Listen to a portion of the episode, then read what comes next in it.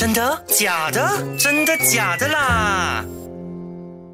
假的不要睡，真的就要看。欢迎收听《真的假的啦》，我是小恩，我是恩琪。哇，感觉时间过得特别快啊！今天竟然是我们节目的最后一集了。对呀，对呀。所以啊，我相信一直以来都有留守这档节目的你呢，一定会从我们身上学会了不少知识吧。而且我也相信啊，你已经领悟到我们为什么要进行核查这个事情，事实核查到底有哪一些重要性？嗯，对。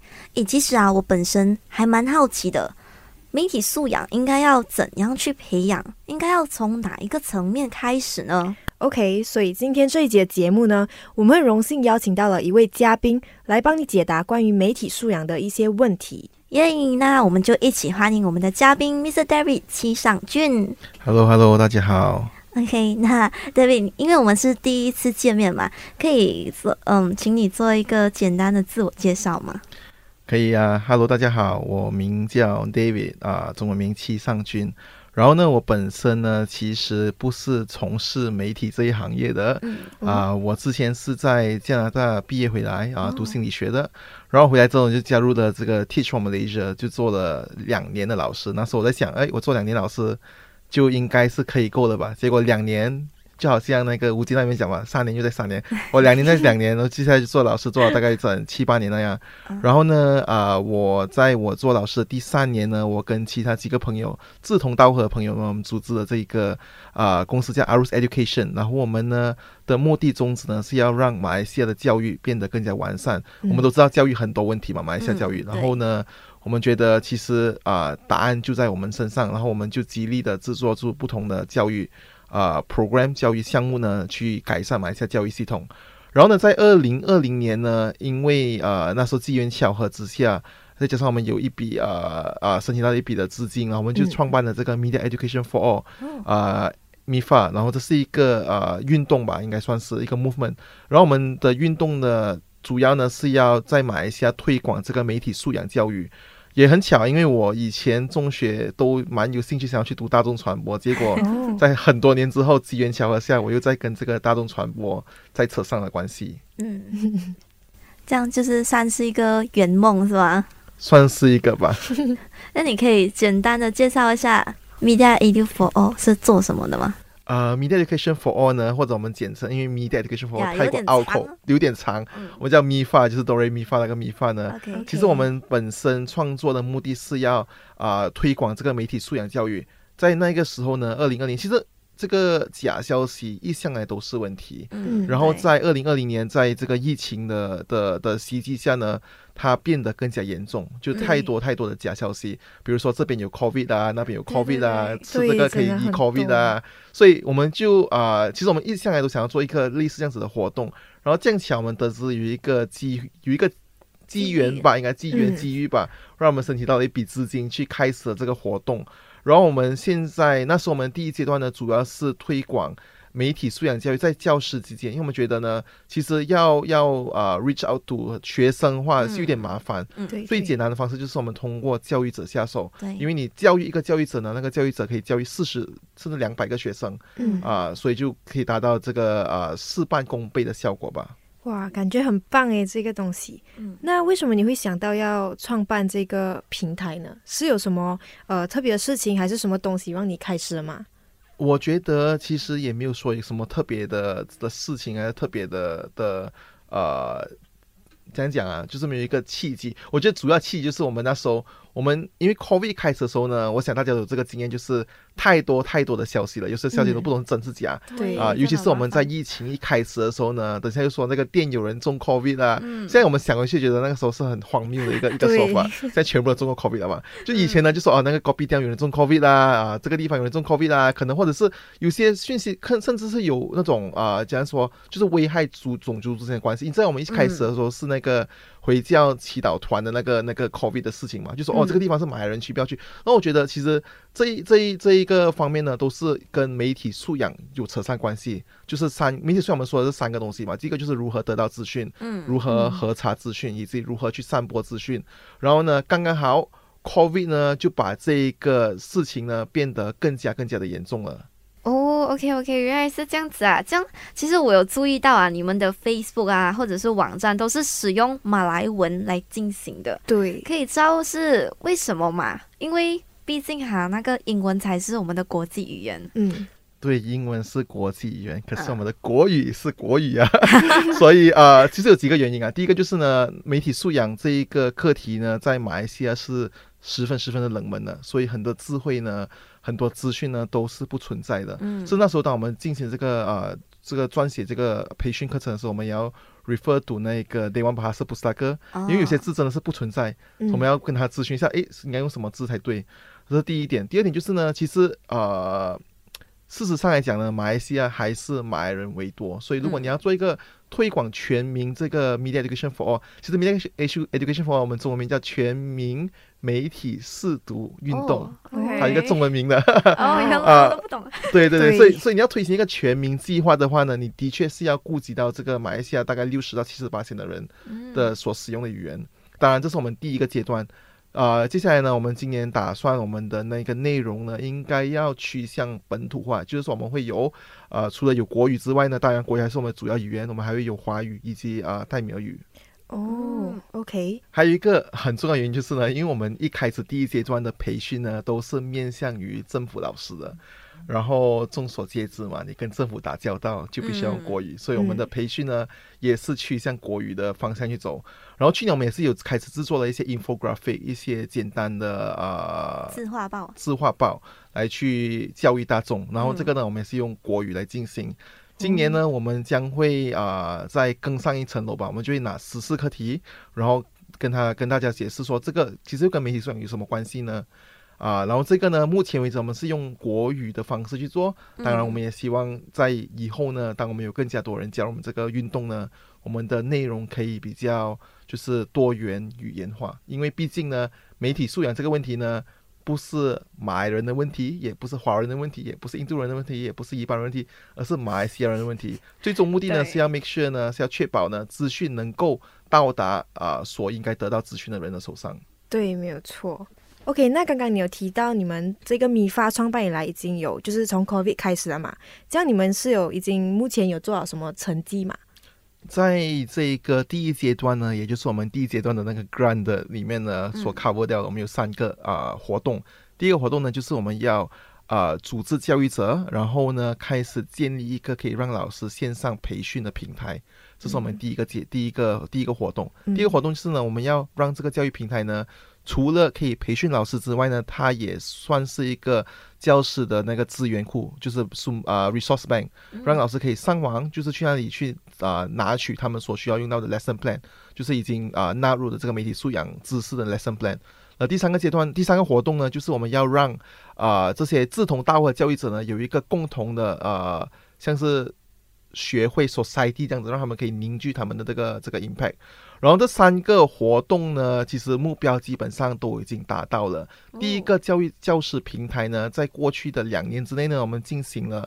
大约二十四个啊工作坊，然后呢，这二十四个工作坊呢，有大概六千个老师出席，然后我们这个线上培训平台呢，也有将近四千两百个老师在上面正在跟随着那课程，然后在这四千两百个老师里面呢，有大概是二十三八线是已经完成了这个为数十二个小时的这个培训课程，然后我们这个培训的这个平台呢，同时间也有将近。啊，二十八万个 page view，所以算是蛮蛮成功啊，我觉得，因为我们是马来西亚少数，甚至可以说是唯一一个以国语方式去培训老师，而且是受教育局认可的这个教育平台。然后第二个呢，我们要做一个这个资源库呢，这个资源库到目前为止呢，我们有将近。呃，五十个资源啊，然后这个资源是涵盖了从小学甚至到大学的这个 lesson plan 在里面。然后呢，至至今呢，有大概有一千三百个人已经去 access 过这些资源了。然后做一个呢，这个教师的这个呃凝聚教师的管道呢，我们已经成立了一个 society，就是跟马来西亚这个 register of society 呢成立了这个。呃，协会吧，像是一个 professional body，然后有将近三百个老师，然后来自马全马各地，可以说是每一个州、每一个直辖区都有代表在里面。哇，我觉得很厉害。这样哦，刚开始的时候，你接触这么多老师，你有没有觉得很像怕怕这样子？也没有，因为我以前就是老师。哦，OK，把我觉得，我觉得当很多教育工，当很多人要做 program 给老师，他们其实要站在老师的方面去想，为什么老师需要加入这个 program？这个 program 呢，对老师有什么帮助？甚至可以说是，呃，老师加入这个呢，可以为他学生带来什么样的这个改变？所以，我们这一个培训啊，每次的工作坊，甚至每次的这个线上课程呢，我们都确保我们 make sure 老师的那个。呃，mindset 是已经调整好了，然后老师才准备去接受这些新知识。哦，OK，这样其实，在这个过程当中哦，呃，有什么挑战的事情吗？我觉得有一个，我觉得两两到三个挑战吧。有一个蛮特别的挑战就是呢，因为我们这一个媒体素养的资料呢，其实很多是从西方国家来的。嗯。然后呢，啊，当然众所皆知的，我们西方国家西方思想跟我们这里的东方思想。甚至可以扯一扯一步讲，它就是带有伊斯兰教这个观念的东方思想，是有些不一样的。所以，当我们在在啊借取这些这些资源的时候呢，这些例子的时候呢，我们要想考虑一下马来西亚这个国土风情。然后有些课题呢，可能我们要以这个马来西亚国土风情的角度去去剖析那个课题，而不是意味的就是从西方那里啊照版这样子抄过来。这是第一个挑战。第二个挑战就是呢，啊我们在做这一个。啊，带着东方伊斯兰教观念理念的这个知识这个角度去去剖析课题的时候呢，我们要确保我们自己本身的核心理念是不会啊，讲讲不会被 compromise，就是不会不会不需要进行取舍，就是我们可以在两边这点啊取得一个平衡。这是我觉得在一开始的时候一个蛮大挑战。我举个例子来说吧，因为我们其中一个 topic 我们要讲的就是关于那一个呃。我们在我们的那个教师培训课程的第一个课呢，我们讲到就是媒体可以如何被扭曲来达到某些执政者的那个呃扭曲的愿望。然后我们采用的例子呢，就是在世界第二次大战的时候呢，那个呃。呃，希特勒 Hitler 呢，他运用媒体啊，就是运用 propaganda，然后去如何去洗脑当时的这个德国人民，让全部人都讨厌犹太人。然后你知道，在马来西亚讲这个犹太人，这个是一个蛮 sensitive 的 topic。可是我觉得这是一个很好很好的例子，就是呢，如果执政者呢去扭曲媒体，或者是他去运用媒体去把整个社会去反对某个特定族群的人的时候，我觉得这是一个非常危险的一个先例。然后我觉得我们的。老师是应该知道这样子的课题，嗯，然后再再经过再三考量之后，我们决定采取这个课题作为一个切入点，啊，很多老师过完培训告诉我们，哎，其实我也不知道这个事情发生，所以我觉得这个除了可以让我们达到这个教育老师的目的呢，我们可以让老师打开他们的大开眼界一下。当然，这个我们也是有受到一些 pushback，啊，有些老师就是会留言说留言说，哎。啊，为什么你要帮犹太人说话？然后就很快就有另外老师回言说，其实我们不是帮犹太人说，我们只是以阐就是阐述这个事实，阐述这个历史所发生的东西。所以我觉得能够看到老师就是去，也不会说是 defend 吧，就是去纠正另一个老师这个扭曲的思想，我觉得是一个很大成功。嗯，这是第一个第一个难题了。第一个难题，我觉得最麻烦的就是呢，要找寻足够的老师参加我们的 program，我们要很多很多轮的跟教育局去这个交涉才可以。得到他们的允许去制造、去去进行这些的工作坊。嗯，那刚刚我们说到了两个，那 David，你们还有哪一些面对哪一些挑战呢？还有第三个挑战呢？正如世界所有的东西，就是资金上的问题。因为我们第一阶段的那个 grant 呢，其实在去年啊，大概六月多就已经结束了。嗯，然后我们所要做的都已经做到了。其实很多类似这样的运动呢，你只是单靠啊。就是推广运动人的热情呢，其实是很难带动的。嗯，毕竟热情不能够当饭吃嘛。对啊，然后我们就中间有一个短暂的停停摆期，大概是四到五个月。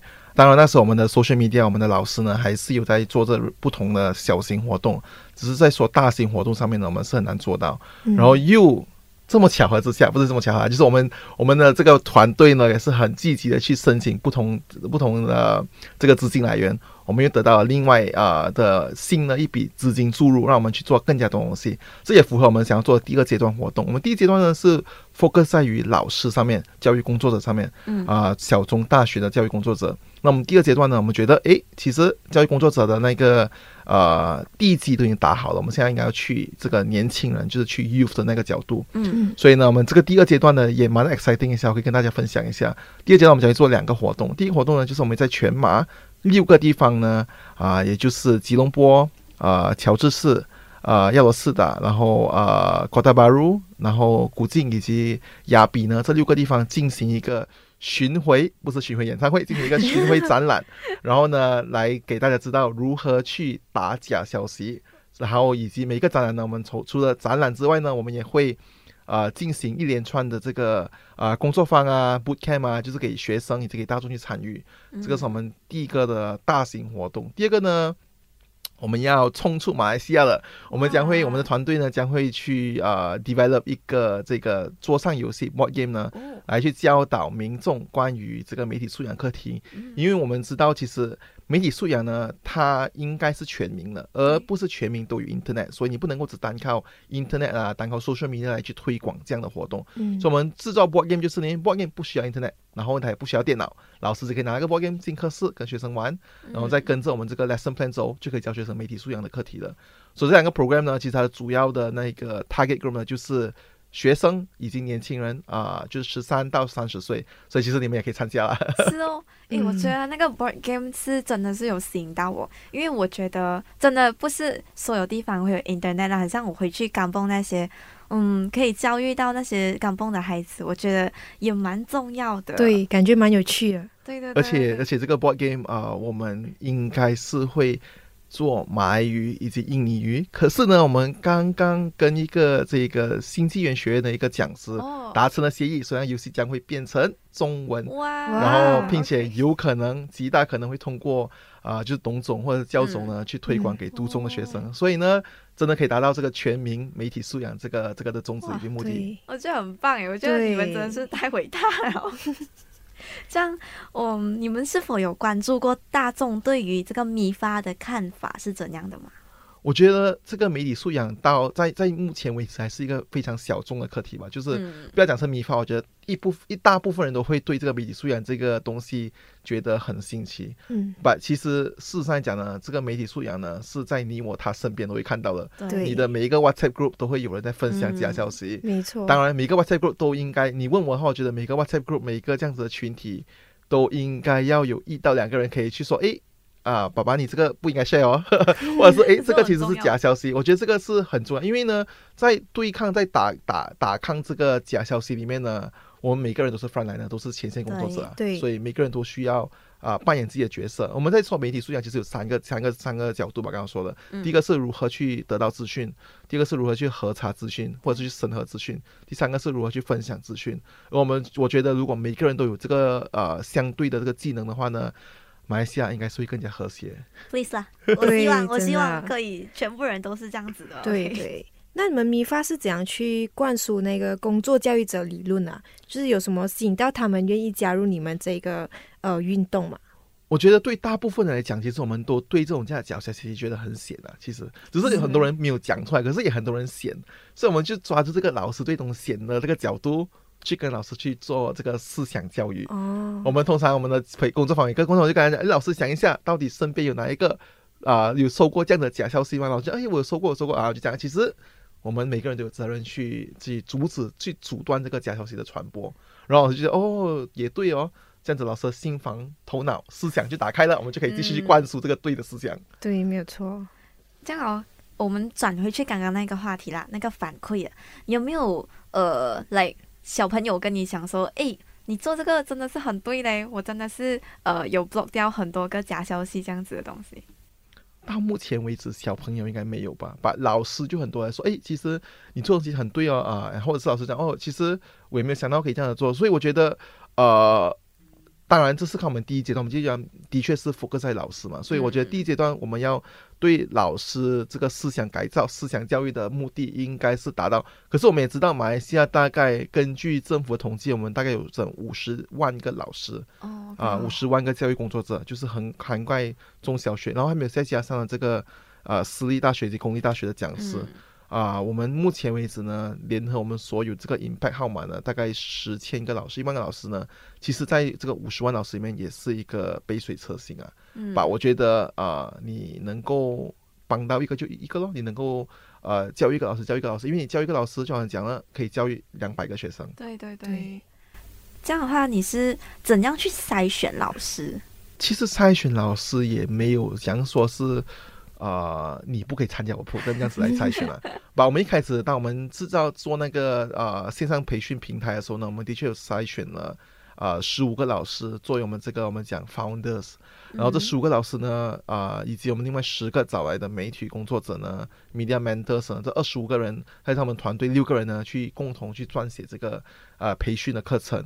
然后这一边我们就有筛选，因为我们要确保能够加入我们老师。都是真的对这个课题，对这个媒体素养真的有这个日程。嗯，然后我们这这是开头，然后当我们去做培训老师的时候呢，其实也没有我们进行筛选。不过呢，我们接洽的每个呃大部分的州教育老师呢，州教育局呢，他们都比较 prefer 来参与培训的是图书馆的老师。哦，啊，对于比较有那种 sense 是吗？呃，不是很善就是其实每个学校都有一个职位叫做 GPM，Guru Pustakanan Media。嗯，其实媒体素养呢，严格上来说还算是属于图书馆的一个一个一个呃责任之一，所以我们叫这些 GPM 来啊，Guru Pustakanan Media 来进行培训。然后这 GPM 呢，在不同的州有不同的执行方式，比如在吉打州呢，这 GPM 他们要在学校去培训其他老师，所以我觉得我们在地州要做到，其实就是那个我们讲个 ripple effect，就是那个涟漪的效应。就我刚才讲嘛，马来西亚五十万个老师，你要每一个去培训是很难的啊。可是你能够做到，就是改变十十千个老师，一万个老师，这一万老师可能改变另外。两万个老师，嗯，所以这另外两个老师可以达到另外三万个老师，等等等等了。对，所以我觉得我们要做的就是这个这个涟漪的效应，就好像你把一个石头丢进一个池塘里面，虽然它那个那个涟漪可能会突然间消失了，可是它。会产生新的涟漪，然后这个这个就可以一直 sustain 下去。就是比如说一传十，十传百这样子。对对，一假消息可以传，为什么我们不可以传呢？对对，没有错，我喜欢。那我想问啊，如果是呃有老师想要加入你们这个运动的话，他们可以透过什么方式去加入啊？有几个方式，第一个方式就是呢啊，我们这个巡回展览呢，我刚才差点要讲巡回 演唱会。我们的巡回展览呢，我们将会资助赞助老师带学生啊，赞助巴士，老师带学生来参加。老师如果兴趣的话，可以去找我们这个 social media media edu for all，在 Instagram 有，在 Twitter 也有，Facebook 也是有 media education for all 来去得知更加多消息。然后呢，我们到时候会开放给老师去申请，哎，我要免费巴士，我要免费食物，我们就会给老师这个这个待遇，让老师带学生来我们的展览。这是第一个方式哦，最直接的方式。第二方就是呢，如果老师觉得，哎，我需要这样子的知识呢，老师可以去我们的这个培训网站 arus.cc a r u s dot c c，然后呢，slash m 大字母 e 大字母 a 大字母 m e a，然后呢是可以上面去上课，去进行这个呃自助学习，就是这个 p e m b a j a n Kendiri，老师在那边上课的那个文凭呢，可以去纳入教育局的这个呃培训的那个重点重点数。第三呢，最简单就是老师可以啊。我们那个不是最简单，这是第三个，就是我们刚才讲的桌游那个 board game 嗯啊，我们那个 board game 词典将会在马来西亚培训三百个老师，哎没有，马来西亚是一百五十个老师，老师也可以 sign up，然后去加入我们培训，并且得到免费的这个 board game 寄送给你，这是第三个方式。以最后方式呢，就是最简单，就是我们有不同的活动，老师只要跟着我们的 social media，Facebook、Instagram、Twitter、TikTok 好像也是有，老师就可以啊得知更加多消息，以及老师如果可以加入我们的这个 program。哇哦，OK，那我们是学生嘛，这样我们要怎样去参加嘞？嗯，最简单的方式呢，就是啊，大家可以去跟着我们这个 social media，因为我们这个巡回展览的日期。还没有定，可是地点呢，大致上已经定了。嗯啊，老呃，大家知道那个地点之后呢，时间日期的时候呢，大家可以跟各自的讲师讲，下来向我们申请这个免费的这个巴士津贴以及这个食物津贴，然后他就可以来参与我们的 program 啦。啊，大家在出来这个展览之外呢，我们每个展览同时间也会有啊这个工作坊以及这个 boot camp。然后 boot camp 呢，我觉得也是蛮 exciting 一下，因为 boot camp 我们将会啊教导大家如何去做这个网红。不是普通的网红，是有价值的网红。大家的，大家大家，我们将教大家如何去 edit video，如何去制造 video。然后我们同时跟大家讲，其实呢，当你会这些技能的时候呢，你的责任就很大了，因为你的责任就是要当大家宣传这个、宣播这个好的消息，而不是那些啊假消息等等的。然后呢，我们同时间这个 boot camp 的啊最终目的呢，就是我们要找寻这个赢家，因为我们会有比赛，然后大家可以赢取这个啊奖金以及呃。金钱不能够衡量的奖品。什么奖品呢？大家要来参加比赛才会知道啊。对对对，OK。那据我了解，米发是一个传授事实核查还有媒体素养相关的知识的一个运动嘛。嗯。那以你一个专业的角度来讲，可以给我们解释一下什么是事实核查，还有媒体素养是什么吗？啊，OK。啊，其实媒体素养呢，啊，事实核查其实属于媒体素养的其中一部分。就我刚才说了，媒体素养呢，当然，如果我们跟这联合国的标准来讲的，媒体素养是包含了，比如说 cyber security、cyber safety 等等的。可是，在马来西亚，我们这一个 context 来讲呢，我们在关于啊如何去取得资讯，通过不同的媒体管道取得资讯，嗯，如何在这些资讯之中筛选，并且去核查。啊，以及审核这些资讯，以及最后呢，如何去运用以及散播这些资讯。我们的基本上整个米饭呢，是 focus 在于这三个这三个呃重要点。哦，OK，那其实我有注意到你们的 logo 还蛮特别的，那个后面是不是有故事嘞？其实我们那个 logo 呢是有一点小故事的，因为我们在推敲了很久要做这样子 logo 呢，所以我们就 set 了这个 logo。这个 logo 大家如果啊，眼睛看不到，用耳朵听的话，它其实是四个这个 speech bubble，然后这四个 speech bubble 呢，它那个尖角那一边呢是结合在一起，然后呢，同时间当我们接在一起的时候呢，你可以看到 bubble 中间的这个，在艺术上我们说这个 negative space 里面呢，是有这个 M 这个字母出来的。嗯，为什么呢？因为我们觉得啊啊，很多东西呢不可以只看表面上，你表面看上看是四个 speech bubble，但是在你看深一层呢，你就看到其实中间藏着一个 M 这个字母。这是第一个，第一个呃，小小的惊喜，小小的惊喜。第二个小小惊喜是呢，这个四个 speech bubble 呢是由四个颜色组成的。大家应该猜到是哪四个颜色？就是我们的国旗的四个颜色，就是红色、啊蓝色、黄色以及白色。嗯嗯，那为什么要用国旗的颜色嘞？因为我们是一个诞生于本土的一个运动啊。啊，如果要冲出国际的话。我们还是用这个四个颜色，那时候我们就会再想一下，红色代表什么，蓝色代表什么。OK，把最主要那个 logo 的呃含义就是那个中间那个 M，就是大家大家可能第一眼也看不到，可是过看到见，哎，有一个 M 在中间。M 是代表 media 还是？M 代表米发。哦。M for 米发。OK OK OK，那你们呃，就是有没有对大众有什么期望呢？其实我觉得主要的期望就是啊，有分几个层次吧。嗯，对于一般普罗大众来说的话，我觉得大家应该要啊讲讲我们说呃做应有的这个责任，就是成为一个有责任的这个国家公民，在宣播资讯上面，嗯啊，就是在不要不要不要做标题党啊。大家看到假消息的话，大家不要就是哎没关系啦。其实你每个没关系呢，那个假消息传十次传百次，所以呢，大家可能要比较积极一点。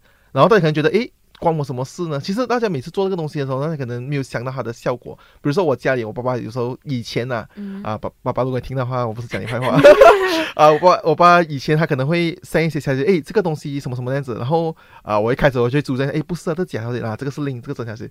现在呢，把我爸爸就成为那个纠正人家的那个人，就是我看到我的可能我的伯伯啊，我的叔叔发这假消息的时候，我爸就说，哎，这个是假的。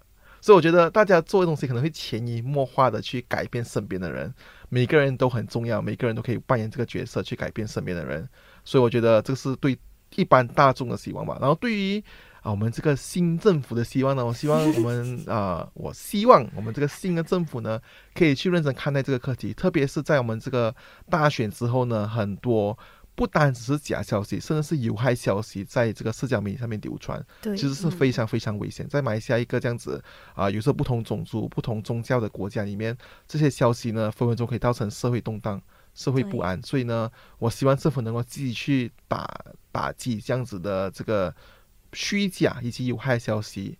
然后，当然在做这个打击活动之之内呢，我也希望新政府不会去钳制这个言论自由。嗯，这是我对政府的希望吧。然后对老师、教育工作者呢，大家加油吧！因为教育下一代的责任就是你们身上面的。你要知道怎样子去学这个媒体素养呢，来找我们。对，我觉得，嗯，除了这些学生啦，我觉得最难的，嗯，纠正的地方就是那种长辈。嗯，因为他们都有那种刻板印象，不然就是他们自己的想法在，就是很久了。嗯，所以我们的培训课程里面有一 part 就讲到 how to engage people who spread misinformation。哇！因为因为当你去纠正他们的时候，你的那个手法也要非常的谨慎，不可以说哎这么这样笨的，不能这样讲嘛。就是有一种讲讲啊，比较比较婉婉转的方式。嗯然后有时候的确，如果你跟那个人讲啊，大概还是坚持他是对的话，这样子的话，其实你已经尽了责任了，就不需要再跟他纠缠下去了。因为呃，希望这些人会早日啊、踏上正途吧。把我们能够做的就是有限啊，大家不需要这样想伤心、上脑、伤身去跟他们 argue。对对，嗯，哇，听完你的解释过后，我觉得我们请嘉宾来是对的哈。当然啦，毕竟专业人士跟我们大学生不一样嘛。David 这方面的知识还有经验比嗯我们更加的丰富。对对对，好啦，那相信听完这一期 podcast，你会更加了解什么是媒体素养，还有怎样去培养媒体素养了吧？嗯，那在结束之前啊，我们刚刚咨询了 David 那么多的问题，嗯，又了解很多关于 MIFA 的这个平台，也就是我们 Media Edu for All。嗯那这平台呢，刚有提到他们的 IG、Facebook 还有 Twitter 都有账号嘛，所以你们可以的话去 follow。我觉得这个运动是一个很好的，对然后留意他们更多的消息，了解更多关于媒体素养这方面的知识。，OK，来可以讲一下你的 account 的 number。可以，我们的 account 呢就是 Media Edu for All，M E D I A E D U，然后那个 for 是那个数字四，然后 A L L，大家可以在 Facebook 啊、Twitter、Instagram 啊、TikTok 上面找到我们的资讯。然后呢，啊、我们现在已经开始制作这种短影片啊，还有短的那个嗯 infographic 让大家去分享。大家如果 follow 了之后呢，也不要忘记，就好像我们的网络说的，like、share and follow 我们。OK，那最后最后，David，你还有什么要跟我们说的吗？我要说就是这个媒体素养呢，它是你我他每个人的责任，希望大家嗯能够去贯彻这一个责任，以及去成为更加好的马来西亚公民，甚至是世界公民。对，没有错。那谢谢 David 的到来，跟我们分享这么多知识，也谢谢你的收听。我是恩琪，我是小恩，我们后会有期。更多资讯可浏览 IG 专业 Voice 啦，锁定每逢星期三中午十二点，真的假的啦，让你懂得分辨真假新闻。